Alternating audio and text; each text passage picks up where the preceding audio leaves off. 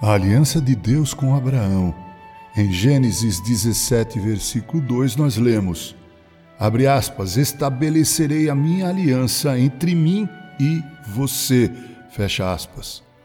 Com o fim do dilúvio, vemos surgir pela primeira vez na Bíblia o tema da aliança.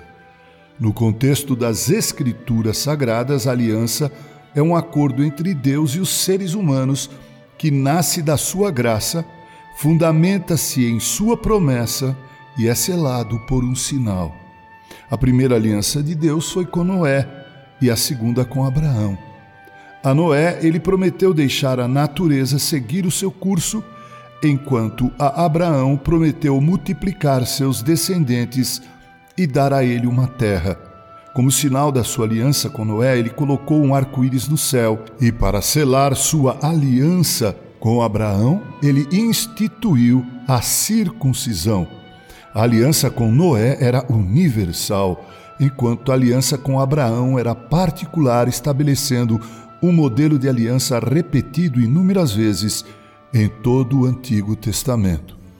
Estabelecerei, disse Deus, uma aliança eterna entre mim e você e os seus futuros descendentes, para ser o seu Deus e o Deus de seus descendentes. Versículo 7 do capítulo 17. A menção às promessas da aliança naturalmente nos leva a indagar sobre o seu cumprimento.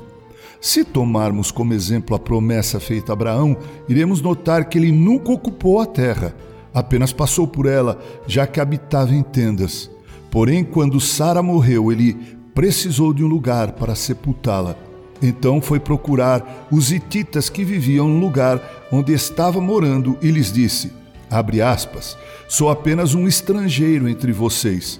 Cedam-me alguma propriedade para sepultura, para que eu tenha onde enterrar minha mulher.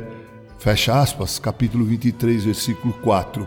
Eles firmaram então uma negociação típica do Oriente Próximo, com Abraão pagando 400 peças de prata pelo campo de Efron, com sua caverna e todas as árvores dentro das divisas do campo, perto de Manre, Hebron.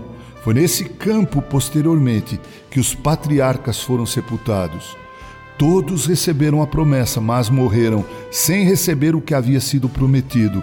Foi-lhes prometido uma terra, mas receberam somente um campo, aspirando ansiosamente por uma pátria melhor, uma pátria celestial.